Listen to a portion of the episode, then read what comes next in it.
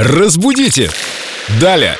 С нами Виктория Полякова, эксперт в области русского языка. Мы еще вернемся к ответам на вопросы, которые вы присылаете в Вики в официальной группе Эльдо Радио ВКонтакте. Сейчас Виктория хочет расширить наш кругозор, развить наше сознание. Ой, оно так переполнено. Давай что-нибудь легкое. Вы готовы, дети? самое легкое по версии Виктории Поляковой. Привет, Вика. Привет, ребятки. Да, самое легкое по моей версии это выражение лиминальные пространства. Сейчас оно очень часто встречается и в каких-то архитектурных журналах, и в интернет-пространстве. Что оно означает?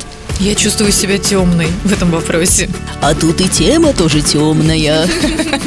Вообще слово «лиминал» переводится с латинского как «переход» или «порог». Термин «лиминальность» означает некое пороговое или переходное состояние. Это может быть и в буквальном смысле, как, например, дверной проем, и в каком-то метафизическом, то есть какое-то определенное состояние человека. Но что вообще такое лиминальное пространство?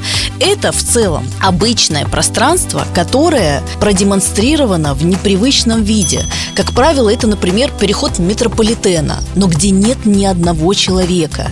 Или это огромный торговый комплекс, где ни души. То есть они выглядят немножко страшно, тревожно. И люди, которые склонны в некотором смысле к тревожности и беспокойству эмоциональному, они пугаются таких изображений, и для них это что-то такое мистическое. Зловещее. Да. Конечно, нам уютней, когда много народу.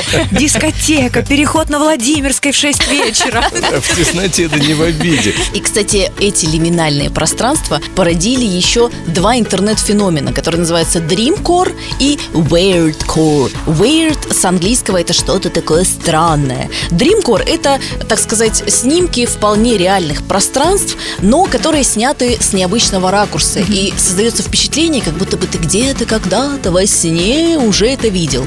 А Weirdcore это, соответственно, сюрреалистические такие иллюстрации, вот от которых может немножечко и поплохеть особо тревожным личностям, так что лучше не смотреть их перед сном. Лиминальные пространства. Да, лиминальные. Спасибо большое. Как здорово, что сегодня мы узнали не только новое слово, но и погрузились в новый мир визуального искусства. Да, именно так. А мне кажется, мы с каждым разом будем все больше погружаться, потому что сейчас искусственный интеллект активно развивается и показывает нам те картинки, которые раньше мы только могли во сне предположить, нарисовать и представить.